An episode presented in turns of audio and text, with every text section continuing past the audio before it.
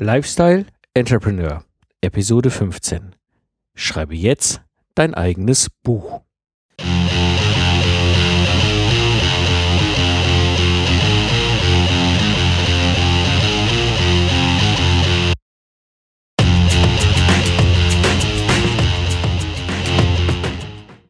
Hallo und herzlich willkommen zum Lifestyle Entrepreneur. Ich bin Mike Pfingsten und das ist der Podcast für Gamechanger, die das Ziel haben, einen erfolgreichen Business im Netz aufzubauen. Ich gebe dir mein Wissen und meine Erfahrung, damit du erfolgreich und stolz sein kannst auf das, was du erschaffst. Du willst ein Buch schreiben, aber du weißt nicht wie. Und genau so stand ich 2005 herum in der Welt, gestartet gerade als Freiberufler und irgendwie klassisch war mir zu doof. Ich war da irgendwie, kam da irgendwie schon damals 2005 nicht zurecht. Liegt vielleicht auch so ein bisschen an meinem Hintergrund und aus dem, da ich so aus dem ganzen Thema Software und Web und so irgendwie schon als Kind entsprungen bin und äh, ja, so äh, habe ich eigentlich erst in 2000 15 gehandelt und mein erstes Fachbuch verlegt, also produziert und ins Netz gestellt. Und ich habe einige wirklich abgefahren positive Erfahrungen damit gemacht. Und ich werde dir heute im Ende der Episode berichtet haben, warum du keine Verlage mehr brauchst und wie du eben heute ein Buch schreiben kannst und vor allem, weshalb ich Amazon nicht nutze. Und natürlich, wie immer, gibt es heute meinen üblichen Entrepreneur Quick Tipp. Wie habe ich die Episode heute aufgebaut? Im Grunde habe ich heute vier Schwerpunkte, die ich mit dir durchgehen werde. Der erste ist, warum sind Bücher immer noch so wichtig? Der zweite Schwerpunkt ist, warum du äh, keine Verlage mehr brauchst. Die dritte Frage ist, wie habe ich meine Bücher produziert? Und der vierte Schwerpunkt ist, welche Tipps und Tricks habe ich so für dich. Gut, steigen wir mal ein in den ersten Schwerpunkt, in die erste Frage. Warum sind Bücher immer noch so wichtig? Und aus meiner persönlichen Sicht ist es so, Bücher sind einfach kondensiertes Wissen der Menschheit. Es ist etwas, was eine, eine Kulturtechnik, die es schon unglaublich lang gibt und die im Grunde eigentlich immer genau diese Aufgabe hatte, nämlich Wissen, Erfahrung, Dinge, Erlebnisse, Geschichten zu dokumentieren, niederzuschreiben und anderen weiterzugeben. Das hat im Grunde schon angefangen damals mit den ersten Höhlenmalereien, ist über eben die Griechen und Römer immer weiter natürlich entwickelt worden, bis hin über den Buchdruck in der Möglichkeit in die Masse zu gehen und bis zum heutigen Tage, wo wir dann auch digitalisiert Bücher lesen können. Und egal was es ist, es ist immer kondensiertes Wissen.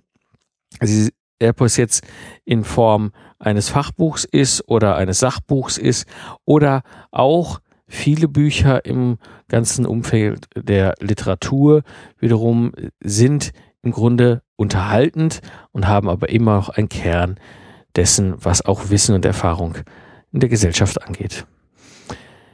Ein weiterer Punkt, warum Bücher auch heute immer noch so wichtig sind, gerade für uns als Entrepreneure, ist, Bücher bedeutet Kompetenz. Also wenn ich ein Buch geschrieben habe, wenn ich Autor eines Buchs bin, dann zeigt es eine gewisse fachliche Kompetenz. Das war im Grunde schon früher so, das ist äh, nichts, was neu ist. Hm, diese, diese ganze Geschichte habe ich sehr stark gemerkt, jetzt eigentlich schon durch Zufall. Letzte Woche habe ich äh, ein Gespräch gehabt mit einem Kunden und wir haben uns halt ausgetauscht über die Möglichkeit, wie ich ihn mit meiner Ingenieurdienstleistung unterstützen kann und hatte ihn halt gebeten, dass ich, äh, dass er auf den auf den Zukunftsarchitekten Podcast auf die Homepage geht. Da habe ich eine automatisierte äh, Möglichkeit, Termine in meinem Kalender zu buchen, also so, dass ich eben da mir das ganze Doodle und Mail rumschlagen sparen kann. Und im ganzen Kontext ist er durch Zufall darüber gestolpert und stellte mir so ganz spontan aus dem Nichts sagen, die Frage: Sagen Sie mal, Sie haben ein Buch geschrieben? Ja. Und daran siehst du, Bücher bedeuten Kompetenz. Und Bücher sind gerade für uns auch ein Marketingwerkzeug. etwas, was unglaublich wichtig ist, wenn wir als Entrepreneure, vor allem als stark weborientierte Unternehmer, Entrepreneure, Solopreneure, Freiberufler ins Marketing gehen. Bücher sind ein, ein Marketingobjekt. Und ähm, das ist etwas, weswegen also auch Bücher heute immer noch wichtig sind. Sie funktionieren auf eine ganz andere Art und Weise, wie zum Beispiel ein Podcast oder ein Blog, der das Marketing an sich erstmal automatisiert, sind Bücher nochmal ein ganz anderes Vehikel. Ja, soweit zu der ersten Frage, warum sind Bücher immer noch so wichtig? Kommen wir mal so zur zweiten Frage, und zwar, warum du keine Verlage mehr brauchst. Es gibt eine Botschaft und die ist nicht neu. Die Welt hat sich verändert. Im Grunde erleben wir heute den Gutenberg und zwar komplett digital. Wir haben die Möglichkeit eben mit einem Kindle, mit einem Tablet, ob das jetzt ein was auch immer, ist es eigentlich völlig egal, Apple, Android und so weiter. Wir haben damit die Möglichkeit, plötzlich Bücher in digitaler Form zu lesen. Eine, ein großer Unterschied im Grunde nur in dem Transportmittel. Früher Papier, heute Elektronik. Das hat sich, das hat radikal die Art und Weise verändert, wie Bücher ausgeliefert werden. Und mit dem Kindle Publishing und dem ganzen Kindle E-Book-System, was ja dann für die Leser ist, Publishing ist für die Autoren, ähm, ist das ja auch deutlich sichtbar, wie sich diese Welt verändert hat. Was sich natürlich damit auch verändert hat, sind die Produktionskosten. Wenn wir uns überlegen, ein klassisches Fachbuch, wenn ich als Ingenieur ein Fachbuch schreibe, ein Autor begeistern kann und der dieses als Fachbuch umlegt, dann ist es in der Regel so, das ist das, was ich von den Leuten gehört habe, die sich damit intensiv beschäftigen. Wenn wir uns den Buchpreis angucken, ich sag mal ein Fachbuch irgendwo um die 50 Euro, was ja nicht, nicht ungewöhnlich ist für ein Ingenieurfachbuch, Produktionskosten und natürlich Marge von dem Verlag und, und, und so weiter und so weiter. Am Ende bleibt bei so einem Buch vielleicht ein Euro für den Autor über. Das ist heute anders. Ich habe viele dieser Produktionskosten einfach gar nicht mehr. Und was ganz wichtig ist, es gibt auch keine sogenannten Gatekeeper mehr. Es gibt dort keinen mehr, der mir vorschreiben kann, dieses Buch ist gut, dieses Buch ist schlecht, dieses Buch veröffentlichen wir, dieses Buch nicht. Diese Funktion, die häufig dann die Verlage inne hatten, sind nicht mehr da. Ich kann jederzeit, wann immer ich will, wie ich will, im Grunde mein Buch publizieren. Überhaupt gar kein Problem. Das ist der eine Grund, warum du keine Verlage mehr brauchst. Der zweite Grund, warum du keine Verlage mehr brauchst, ist, Verlage wirtschaften, rechnen wirtschaftlich. Das ist im Grunde auch nicht, nicht schwer nachzuvollziehen, gerade für uns Entrepreneure nicht. Ein Verlag ist wie jeder andere Akteur im Markt halt ein wirtschaftliches Unternehmen und das bedeutet, ein Verlag muss natürlich wieder zunächst erstmal wieder einspielen, was es ausgegeben hat und natürlich darüber hinaus einen Profit erwirtschaften. Das bedeutet aus Sicht eines Verlages sind gerade Erstautoren ein großes Risiko, weil sie nicht wissen, ob ein Erstautor erfolgreich ist, zumindest erfolgreich im Sinne von wieder einspielen. Ja, das ist gerade, wenn ich jetzt auf den Ingenieursektor gucke, was da so an Büchern halt zu kaufen sind, die rechnen auch jetzt nicht mit großen Auflagen. Also ein Buch, was 5000 Mal sich verkauft, ist schon, ist schon erfolgreich, also schon viel. Und dadurch, dass sie so rechnen, müssen natürlich auch, erwarten sie von dir das komplette Marketing. Also das ist deren Erwartungshaltung. Marketing macht nicht der Verlag, nein, Marketing macht der Autor. Und du musst auch, je nach Verlag und Vertrag, durchaus einen gewissen Anteil selbst abkaufen. Das heißt, wenn du äh, ein Buch hast, was in 5000er Auflage erscheint, kannst du davon ausgehen, du musst äh, auch 500 Bücher selber abnehmen. Mal so als Beispiel. Das brauchst du heute eigentlich nicht mehr, denn kommen wir zum dritten Aspekt hier, die Verlage haben das Netz nicht verstanden. Das ist das total Spannende. Ja, Verlage laufen immer noch so ein bisschen rum. Ah ja, das ist das Mythos, das ist der Mythos des Self-Publishing. Self-Publishing war zu der Zeit, wo es das Netz in dem Sinne noch nicht gab, die einzige Möglichkeit, unabhängig von einem Verlag ein klassisches Papierbuch zu publizieren. Das bedeutet, ich musste hingehen, wirklich alles von A bis Z selber machen, was im Grunde die Verlage gemacht haben.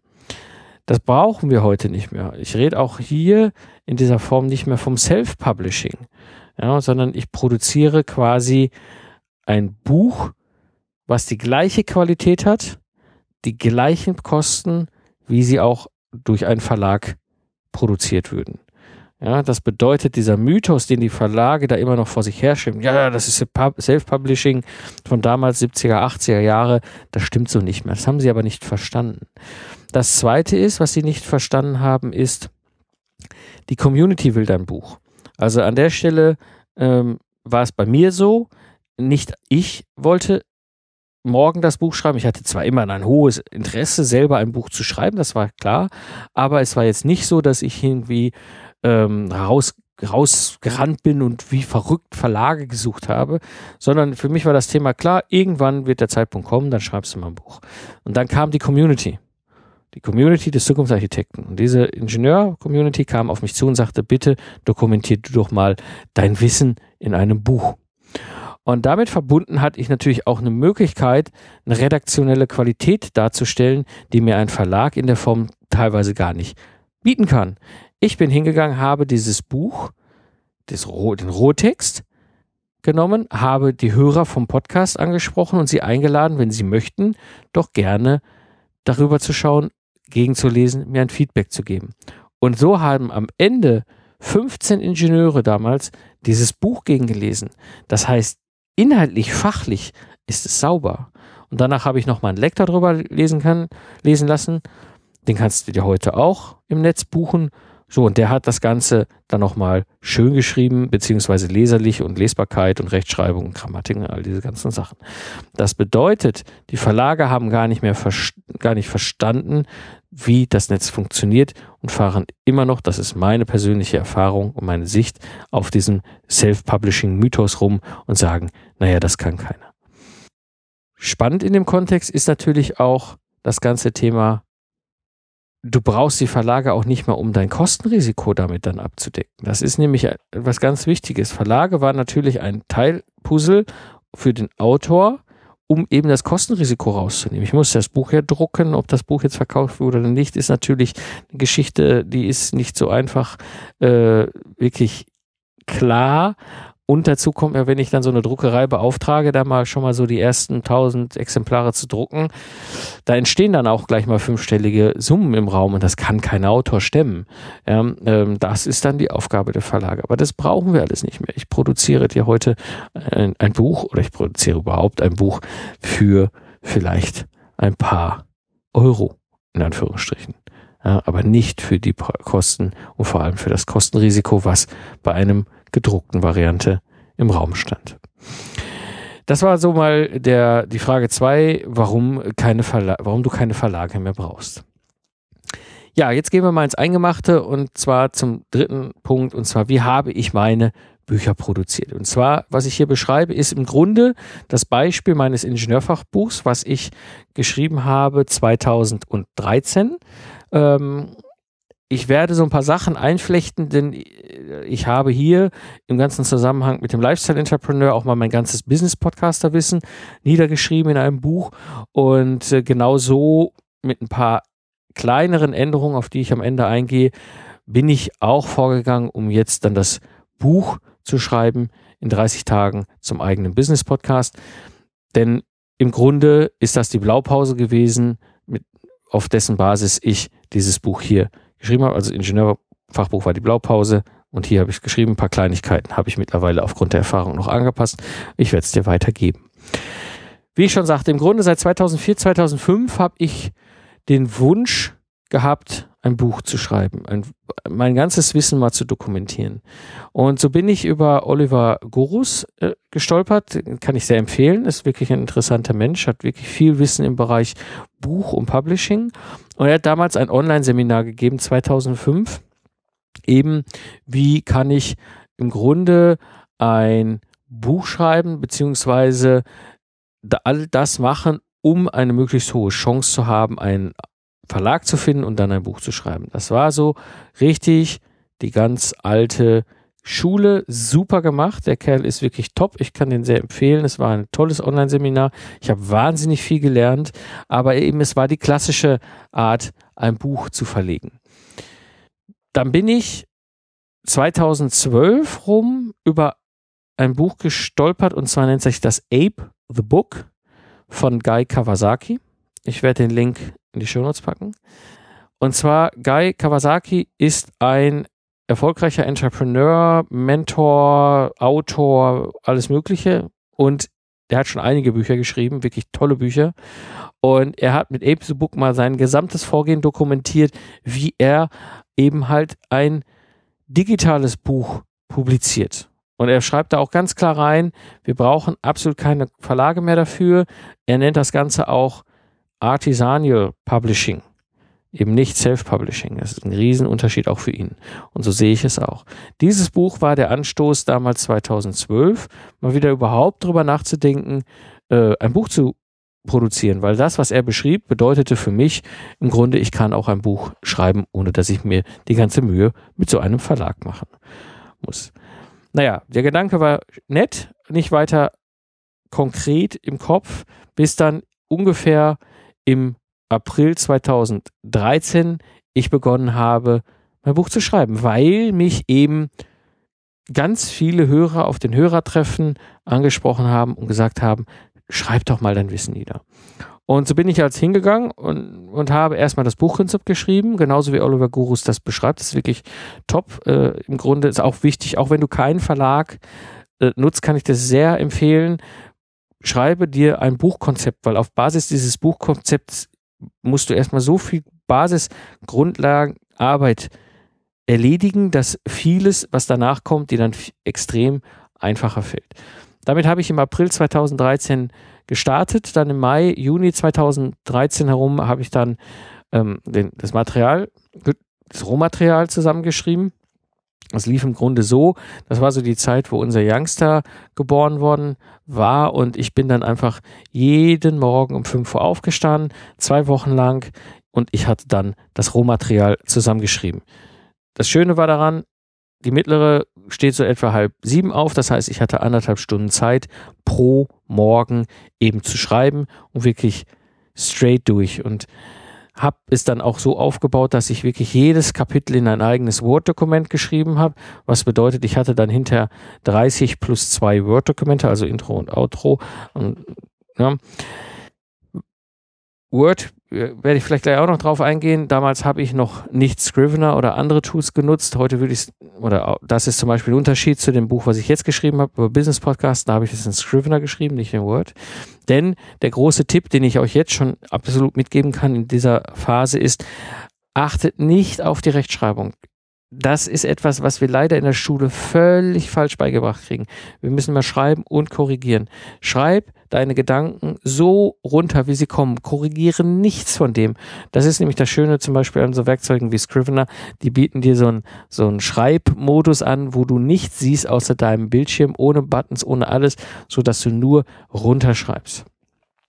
Dann habe ich die Hörer-Community zu der Zeit auch schon gefragt. Und wie gesagt, diese 15 Hörer haben sich gemeldet und äh, das ganze Rohmaterial habe ich dann auf Basecamp hochgeladen.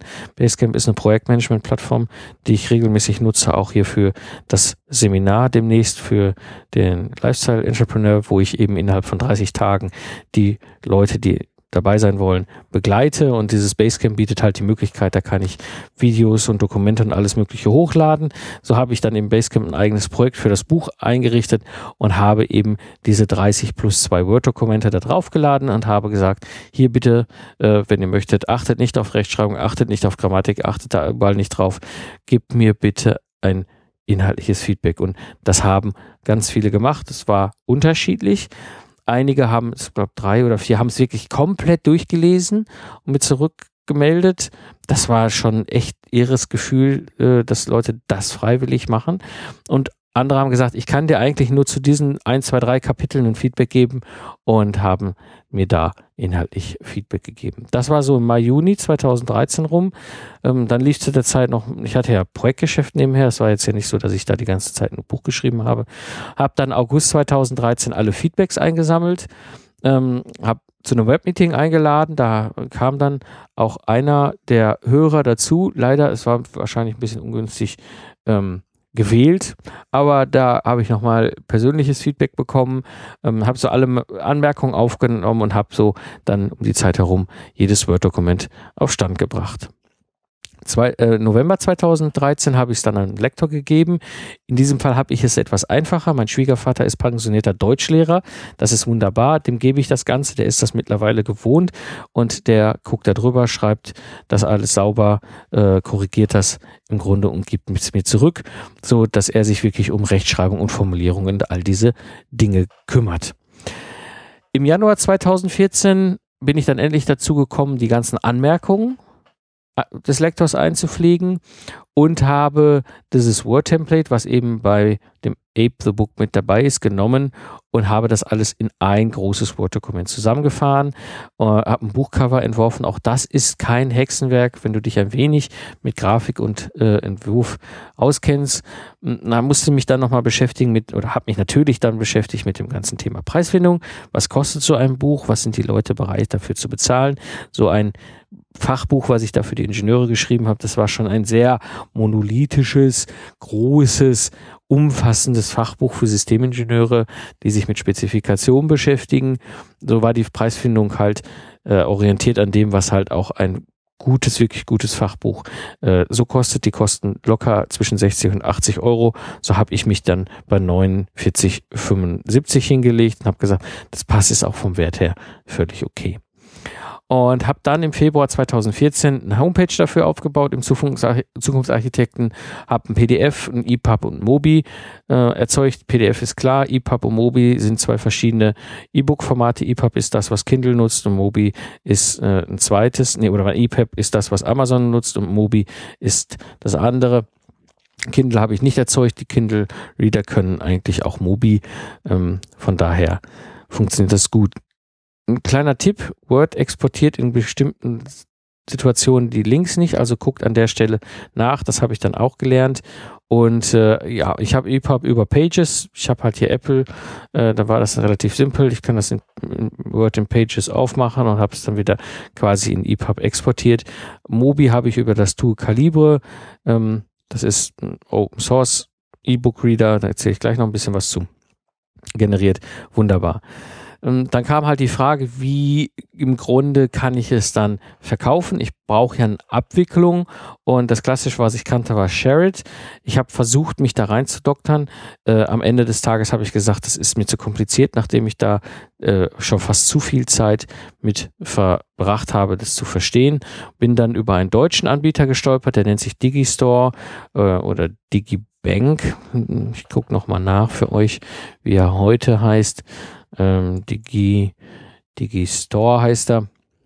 Digistore 24, ähm, super, die machen die ganze Payment-Abwicklung, so dass ich das eben halt auch von den Hacken hatte. Ja, und so habe ich dann im Grunde Ende Februar mein erstes Buch zum Kauf im Netz gehabt. Kurz zum Thema Aufwand, einfach um mal ein Gefühl zu bekommen. Schreiben von dem Rohmaterial war so etwa 30 Stunden Aufwand. Die Korrektur der Hörerfeedbacks haben mich so etwa 10 Stunden Aufwand gekostet. Die Korrekturen von dem Lektor etwa 5 Stunden Aufwand und das Ganze online bringen, also von Salespage über eben Einrichtung äh, Digistore und so weiter und so weiter, etwa 12 Stunden. Da habe ich mit Sicherheit auch irgendwas vergessen, aber wenn wir das Ganze mal so zusammensammeln äh, oder summieren, dann waren das irgendwo zwischen 60 und 80 Stunden. Aufwand verteilt so etwa über einem Dreivierteljahr. Das hätte ich viel kompakter machen können. Das ist heute zum Beispiel bei dem bei dem äh, E-Book hier für den Lifestyle Entrepreneur, also Business Podcasten in 30 Tagen, eben anders gewesen. Da habe ich den Rohtext innerhalb von vier Wochen zusammengeschrieben gehabt, ähm, habe ein sehr viel umfangreicheres Buch noch geschrieben als, als das Ingenieurbuch und habe dann ähm, das dem Lektor gegeben. Ich habe nach sechs Wochen alles soweit fertig, bin gerade dabei, eben dieses Buch komplett in EPUB, um OBI und PDF zu überführen. Das heißt, Aufwand ungefähr ähnlich vergleichbar wie beim Buch für den Zukunftsarchitekten, bei dem Ingenieurbuch, ähm, aber eben halt nicht über ein Dreivierteljahr, sondern eben über sechs Wochen. Ähm, einfach nur, damit du mal ein Gefühl dafür bekommst. Ja, was war das Ergebnis? Ich habe damals beim beim Zukunftsarchitekten gestartet Ende Februar und habe dort so ungefähr zwei Bücher pro Woche verkauft, die ersten zwei Monate lang. Das war so der Durchschnitt, der so lief, äh, eben für 49, 75, was für ein Ingenieurfachbuch okay ist. Hm, hab dann aber begonnen mit dem ganzen Podcast und dem Umbau auf den Zukunftsarchitekten 2.0 und so weiter. Da ist dann ja der ganze Verkaufs dann deutlich eingebrochen. Ähm, was aber nicht verwunderlich war, das war mir klar, das hatte ich auch eingeplant, dass das passieren würde, weil ich eh noch ganz andere Dinge mit dem Zukunftsarchitekten 2.0 vorhatte und dementsprechend ich natürlich da äh, das Ganze so gemacht habe. Ich habe auch zu der Zeit dann äh, auch nochmal mit dem Preis gespielt nach oben, um einfach mal zu sehen, wie die Leute reagieren. Mal so Zahlen, Daten, Fakten. Ich habe bis heute 14.034 Euro 75 umgesetzt bei 31 Buchverkäufen. Wie gesagt, immer drüber nachdenken. Das ist ein super umfangreiches, hoch spezialisiertes Nischenfachbuch für Ingenieure. 31 Stück verkauft, 1434 Euro umgesetzt. Das Spannende dabei ist, sich mal auf der Zunge zergehen zu lassen, was es bedeutet, wenn ich es klassisch gemacht hätte. Wie gesagt, ein Euro bleibt bei mir hängen, der Rest bleibt beim, bei allen anderen, die vorher sich mit meinem Buch beschäftigen. Das heißt, wenn ich 14.000 und Euro als Autor eines klassischen Buchs erhalten möchte, müsste ich dieses Buch oder müsste der Verlag dieses Buch 14.348 Mal verkauft haben.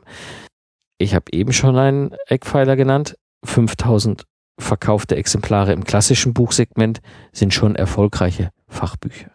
Ja, das heißt, du siehst hier schon, um wie viel wertvoller es ist für einen Autor, selbst in dieser Nische. Ich wäre wahrscheinlich auch überhaupt nie bei einem, bei einem Verlag durchgekommen. Für die ist das nicht rentabel, 31 Verkäufe. Ja, könnte man jetzt natürlich drüber streiten, ob das vielleicht mit Marketing und so weiter noch mehr wären. Aber Herrgott, 100 Bücher, das wäre vielleicht das, was ich in den ersten Monaten geschafft hätte umzusetzen. Ja, jetzt habe ich 31 verkauft und habe schon fast 1500 Euro umgesetzt. Ja, also da siehst du einfach auch mal den Unterschied im Ergebnis. Soweit mal so zum dritten Themenblock. Wie habe ich meine Bücher produziert? Jetzt komme ich nochmal zum ganzen Thema Tipp und Tricks, Tipps und Tricks, also vierten Punkt. Welche Tipps und Tricks habe ich für dich?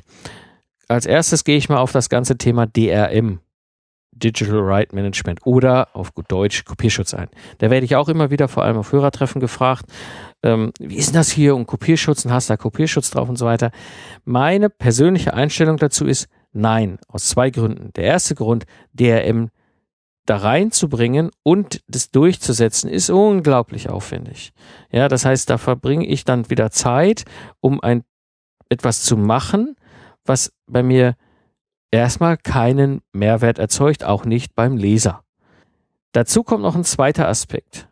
Selbst ein halbwegs handwerklich begabter Laie ist in der Lage, heute ein DRM auszuhebeln, wie auch immer. Ja, das bedeutet, wenn Sie wirklich dein DRM knacken wollen oder wie auch Kopierschutz entfernen wollen, was auch immer, das ist kein Problem. Das bedeutet, er ist auch relativ wertlos. Ich habe dazu die Einstellung, ich habe ein inhaltlich unglaublich wertvolles Buch geschrieben. Ich habe alles getan, dass es hochgradig qualitativ gut ist und ich gebe es raus. Das heißt, da ist vielleicht jemand, der das kauft und der dann sagt, ach, das ist ja toll und dann gebe ich es nochmal fünf Kollegen. Meine Erfahrung ist, die meisten Menschen sind ehrlich. Was wirklich gut ist, kommen Leute später zurück und kaufen es nachträglich nochmal, weil sie einfach diesen Wert sehen. Ich handle genauso. Mir ist das eigentlich erst wirklich bewusst geworden, als ich mich um, mich um diesen DRM beschäftigt habe. Häufig stolper ich über Dinge, die, wo mir ein anderer Entrepreneur zum Beispiel sagt, hier guck mal dieses Excel-Template oder sowas, das habe ich mir in meinem Netz gekauft, kannst du dir ja auch mal anschauen, vielleicht ist es für dich sinnvoll, dann probiere ich es aus und stelle fest, hey, das ist super und dann gehe ich da nochmal hin und kaufe mir das, obwohl ich es ja eigentlich schon habe. Einfach nur, weil ich es den Wert sehe und es fair finde gegenüber. Und auch das ist meine Erfahrung. Die Leute, die das für wertvoll halten und genau diese Fairness besitzen, und das sind die allermeisten Menschen, Die kommen zurück und kaufen es dann trotzdem, auch wenn sie vorher eine Kopie bekommen haben. Der zweite Punkt ist, wenn es wirklich so ist, dass einer sagt, ich kaufe das nicht, aus welchen egoistischen, persönlichen oder was auch immer gestrickten Gründen, ja, dieses Buch ist dann Marketing. Er hätte es eh nie gekauft. Jetzt besitzt das, nutzt das und kann sich einen Eindruck von der Qualität und von der Leistung und dem Wissen machen. Besser geht's nicht. Deswegen mein Tipp, lasst das Ganze mit dem DRM und diesem Kopierschutz sein. Zweiter Tipp, den ich habe, die Launch-Phase nicht vergessen. Also die Phase, wo es dann online geht. Ich habe das beim meinem Ingenieurfachbuch komplett verpennt. Ich habe das im Grunde gar nicht gemacht. Das war total schwachsinnig. Ja, wenn ich jetzt noch eine Launchphase und alles gemacht hätte, um wie viel besser wäre dieses Buch noch gelaufen. Hier beim Business Podcast in 30 Tagen, meinem zweiten Buch, was ich gerade geschrieben habe, bin ich dabei, eine Launchphase umzusetzen, aber etwas anders, als ich es beim Zukunftsarchitekten gemacht habe, einfach daher, dass hier diese Plattform noch relativ jung ist. Der Zukunftsarchitekten war damals schon zwei Jahre alt. Das soweit zu mal, also der zweite Tipp, vergesst die Launchphase nicht. Der dritte Tipp ist Zweitverwertung von Content, also Transkription. Das war etwas, was ich lange schon versucht habe umzusetzen. So allmählich finde ich da Lösungswege für, bin noch nicht perfekt. Aber, und zwar, du hast Episoden audiomäßig in deinem Podcast. Der Nachteil ist, im Gegensatz zu einem Blogger, ist es kein verschriftlicher Text. Der Vorteil ist, eine halbe Stunde Episode hat natürlich viel mehr Content, viel mehr Wörter, Inhalt als vielleicht ein Blogpost. Das heißt, wenn jetzt jemand hingehen würde und den wieder verschriftlichen würde, könnte ich diesen Content nutzen, um daraus eine Zweitverwertung und eine Drittverwertung machen. Und genau das zum Beispiel habe ich damals schon gemacht. Ich habe dann zwei Episoden äh, na, verschriftlichen lassen. Durch Zufall hat meine Assistentin da irgendwie eine Antenne für und da konnte ich dann direkt den Inhalt weiter nutzen für mein Buch. Also denk drüber nach, inwieweit du über Transkription vielleicht deine Podcast-Episoden als Content für deine E-Books nutzen kannst. Vierter Tipp. Umbau auf drei einzelne Bücher und Paket. Ich habe damals wirklich dieses umfassende Buch in die Welt gesetzt. Wirklich inhaltlich habe ich so ziemlich jede Ecke zu diesem Themenfeld beleuchtet und aus der Praxiserfahrung und Wissen weitergegeben. Das bedeutet, dieses Buch hat natürlich auch die Rechtfertigung, so einen hohen Preis zu nehmen. Und das ist eigentlich grundsätzlich auch nicht das Problem. Dieses Problem ist, liegt an einer ganz anderen Stelle und das ist mir auch erst später wirklich bewusst geworden. Meine Plattform, den Podcast erreichen immer wieder Hörer und Besucher, die natürlich ein ganz spezifisches, sehr fokussiertes Problem haben. Ja, und was die brauchen, ist eben genau den Auszug von vielleicht 20 Seiten aus meinem Buch, wo ich genau auf dieses Thema eingehe. Die brauchen nicht die kompletten 100 und ich glaube 30 oder 40 Seiten, die dieses Buch hat in Summe. Ähm, das brauchen sie nicht. Sie brauchen wirklich diesen kleinen Auszug. Und das ist etwas, was mir eigentlich jetzt so richtig erst bewusst geworden ist. Deswegen mache ich jetzt relativ trivial Folgendes. Ich nehme das vorhandene Buch, schneide es in drei Teile die thematisch eben genau aneinander docken, so dass ich sie einzeln verkaufe und wiederum als Paket im Bundle. Das hat folgenden Vorteil. Für die Leser, sie können sich das Buch kaufen, was sie brauchen und zahlen dann eben nur den Preis für dieses Teil und nicht für das gesamte äh, große Werk. Es hat auch für mich einen großen Vorteil, denn ich kann über diese Paketgeschichte nämlich marketingmäßig einen Mehrwert anbieten. Was bedeutet, wenn ich jetzt drei einzelne Bücher für 17,50 Euro, das ist momentan sowas, was ich mir im Gedanken vorschwebt, eben halt habe, sind das summa summarum Pi mal Daumen 53 Euro. Alle drei zusammen. Wenn ich jetzt sage, komm, wer das Bundle kauft, kriegt, was weiß ich, 5 Euro gut geschrieben, weniger, keine Ahnung, 10 Prozent oder was auch immer, ja, als Paketpreis, wenn Sie alle drei zusammen kaufen und siehe da, ich bin fast wieder bei meinen 49,75 Euro. Aber für die Leute, die das kaufen, ist es ja ein Mehrwert. Sie kriegen, brauchen oder wollen eh alle drei haben und sparen doch ein bisschen Geld. Also denkt darüber nach, vielleicht kleinere, fokussiertere Bücher zu schreiben, anstatt ein so ein großes monolithisches Meisterwerk. Hm, Das gleiche werde ich jetzt hier auch für den Business Podcast in den 30 Tagen, das Buch hier zum Lifestyle Entrepreneur machen. Das gleiche wie bei einem Ingenieur-Fachbuch. Ich werde auch dieses Buch in drei Teile aufteilen und anschließend ein Bundle wiederum zusammenfassend anbieten. Das soweit zum vierten Tipp, Umbau auf drei einzelne Bücher. Ähm, noch ein fünfter Tipp, den ich hier mitgeben will, ist das Thema Amazon Publishing. Ich habe, obwohl es in Book sehr ausführlich beschrieben ist, wie es geht, komplett auf Amazon und alle anderen verzichtet. Dieses Buch, dieses Fachbuch, Ingenieurfachbuch, gibt es ausschließlich über meine Webseite zu kaufen. Das Ganze hat zwei Gründe und zwei aus meiner Sicht entscheidende Gründe. Wenn ich über Amazon gehe, das ist jetzt sehr speziell bei Amazon so, Amazon will, dass E-Books sich im Bereich zwischen 99 Cent und 9,99 Euro einpendeln.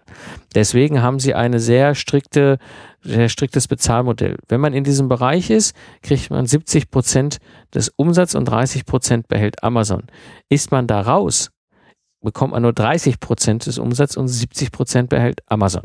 Das bedeutet rein rechnerisch, das, was ich hier euch eben schon erzählt habe, ein Fachbuch, was sich irgendwo bei 50 Euro einpendelt, hätte ja deutlich über die 9,99 Euro gelegen. Das heißt, ich hätte nur 30 Prozent bekommen, was für mich bedeutet hätte, statt 1400 Euro, 1500 Euro, nur 430 Euro von Amazon. Den Rest hätte sich Amazon eingesteckt. Und das war es mir nicht wert. Ein, gutes, wirklich gutes Ingenieurfachbuch ist mehr wert als 9,99 Euro das ist einfach etwas, was ich an diesem Amazon Publishing schräg finde. Jeder kann sich da selber Gedanken zu machen und überlegen, was er macht. Ich an dieser Stelle habe das als ersten Grund gesehen, nicht bei diesem Amazon Publishing mitzumachen. Es gibt aber einen zweiten, noch viel, viel wichtigen Grund. Und das gilt für alle, das ist kein Amazon-Thema. Das gilt für alle, ob, egal ob das bei Apple, bei Android, äh, also bei Google äh, Books oder wo auch immer, von oder Barnes Noble oder wen auch immer ihr nutzen könnt, um eure E-Books irgendwo zu vertreiben. Wenn dort ein Buch verkauft wird, bekommt ihr zwar Geld, bekommt ihr auch ein paar statistische Informationen. Was ihr nicht bekommt, sind die Kontaktdaten von dem Käufer. Das ist nämlich etwas, ich nehme jetzt mal das Beispiel Amazon, das gehört Amazon. Amazon wird es dir nicht geben. Das heißt, du hast keine Möglichkeit, du weißt nicht, wer es gekauft hat, du weißt nicht, wo und in welcher Form es bezahlt worden ist, du weißt nichts, du weißt nur, dass es verkauft worden ist. Ich glaube, sie geben dir noch die geografische Information und noch vielleicht was, aber sie geben dir keine E-Mail-Adresse, sie geben dir keinen Namen, nichts. Und das ist etwas, was unglaublich wertvoll ist, weil wenn wir uns mal überlegen, wie so der Weg eines Hörers ist vom ersten Kontakt über Fan zum Erstkunden, also vielleicht Käufer des E-Books, ist es natürlich naheliegend, dass er vielleicht auch hingeht und weitere Bücher kauft. Wenn ich seine E-Mail-Adresse nicht habe, dann kann ich ihn nicht anmelden, kann ich ihm nicht neue Produkte Möglichkeiten vorschlagen. All das kann ich nicht. Das heißt, Amazon hat das in der Hand und nicht ich. Und diese beiden Gründe, dieses Payment-Modell und eben die Tatsache, dass ich die Kauf Käuferdaten nicht bekommen habe, waren für mich ein Grund, nicht über irgendwelche Amazon Publishing oder sonst welchen Plattformen zu gehen. Konkretes Beispiel, ich habe nämlich dann irgendwann festgestellt, dass mein Buch über die Beschaffung gekauft wird. Ich habe nämlich irgendwann eine E-Mail bekommen, hurra, ihr Buch wurde verkauft.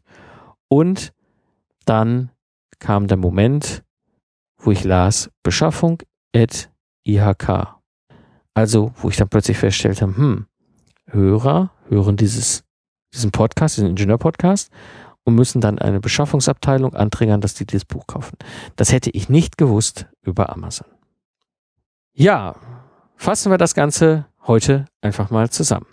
Ein Buch zu schreiben ist wirklich einfach. Und ich kann dir sagen, das erste Buch, was du verkaufst und wo du die E-Mail kriegst, du hast ein Buch verkauft, das ist ein emotionales Aha-Erlebnis. Nutze also wirklich diese Chance des Netzes. Du brauchst dafür keinen Verlag und gehe über deine eigene Plattform. Und aus meiner persönlichen Sicht ist der Podcast der Schlüssel dafür. Kommen wir zum heutigen Entrepreneur Quick Tip. Ich hatte es eben schon so ein bisschen angesprochen. Und zwar ist es so, dass ich eine App nutze, das nennt sich Calibre App.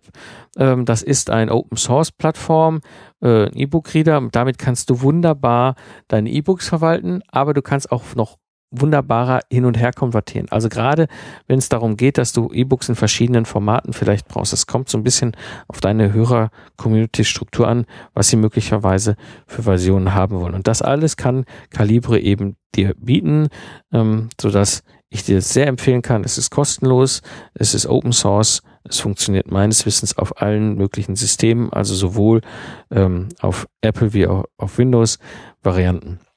Geh hin, äh, ich kann es dir empfehlen und schau es dir mal an. Dann wollte ich noch ein bisschen was erzählen zur Launchphase, natürlich von meinem Buch, beziehungsweise damit verbunden auch von dem E-Kurs. Und zwar ist es ja so, dass ich das Buch fertig habe. Ich habe es jetzt auch schon vom Lektor zurück. Ich bin jetzt dabei, daraus entsprechend die digitalen äh, Ergebnisse, finalen Versionen zu erschaffen. Und ich habe vor, im September, Mitte, Ende September, den ersten E-Kurs anzubieten. Dieser E-Kurs basiert im Grunde auf dem Buch. Das heißt, ich gebe dir das Buch, ich gebe dir äh, Lernvideos, ich gebe dir Checklisten, ich gebe dir alles, was du brauchst. Und ich gebe dir die Möglichkeit, das alles über diese Basecamp-Plattform eben zu nutzen. Das heißt, du kannst jederzeit darauf zugreifen. Sobald du eben dich eingeschrieben hast für den E-Kurs, ist es für dich verfügbar. Und in den vier Wochen bin ich auch als Mentor und Coach für dich da. Also es ist ein Coaching-basierter E-Kurs, sodass du wirklich die Chance hast, eben diesen E-Kurs äh, mit diesem E-Kurs deinen eigenen Podcast auf die Beine zu stellen, in die Welt zu setzen und dein Marketing zu automatisieren. Und diese Launchphase wird so aussehen, dass ich für den Septemberkurs nur maximal zehn Teilnehmer annehmen werde. Ich weiß von einigen, dass das Interesse hoch ist, deswegen äh, ich habe es sehr begrenzt auf zehn Teilnehmer. Der Hintergrund ist einfach. Diese zehn Teilnehmer sind natürlich die ersten Teilnehmer, wir haben, ich habe wahnsinnig viel Energie und Zeit reingesteckt, eben unglaublich wertvolles, unglaublich nützliches, wirkungsvolles, hochqualitatives äh, an Unterlagen aufzubereiten und fertigzustellen. Aber es ist der erste Kurs, der läuft. Das bedeutet maximal zehn Teilnehmer und auch der Preis wird ungefähr ein Drittel von dem sein, was später der normale Kurs kosten wird. Und dementsprechend habe ich vor, eine Launchphase zu machen, und zwar eine Launchphase, ein Fenster von einer Woche, wo ich eben die Möglichkeit gebe, für einen extrem reduzierten Preis unter den ersten zehn Leuten zu sein, die dabei sind, diesen E-Kurs durchzuziehen und ihren eigenen Podcast in die Welt zu setzen. Falls du es nicht kannst, aus welchem Grund auch immer, der zweite E-Kurs wird Ende November laufen. Der wird aber schon doppelt so viel kosten wie dieser erste E-Kurs. Und im Januar wird es dann den dritten geben, ab dann regelmäßig. Und ab Januar wird er auch den vollen Preis von 2000 Euro pro Teilnehmer kosten. Das heißt, du hast jetzt die Chance im September für etwa ein Drittel teilzunehmen. Eine begrenzte Zahl an Teilnehmer werden die Chance erhalten, und es wird auch nur ein Fenster von etwa einer Woche geben, wo du dich für den Kurs im Vorfeld anmelden kannst. Danach werde ich dieses wieder zumachen. Und wer dabei ist, ist dabei. Und wer es nicht geschafft hat, wird den nächsten Kurs gerne besuchen können. Um das alles mitzubekommen, wann das ist, wenn du jetzt wirklich dabei sein willst, geh einfach auf die Seiten von dem Podcast und trag dich in das Newsletter ein. Denn die Leute, die im Newsletter sind, werden von mir als Erste informiert, dass ich eben dieses Anmeldefenster aufgemacht habe für eine Woche und auch nur für begrenzt auf diese zehn Teilnehmer. Ja, das war die heutige Episode des Lifestyle Entrepreneurs. Ich bin Mike Pfingsten und sage danke fürs Zuhören. Ich wünsche dir eine schöne Zeit, lach viel und habe viel Spaß, was auch immer du gerade machst. Und so sage ich Tschüss und bis zum nächsten Mal beim Lifestyle Entrepreneur.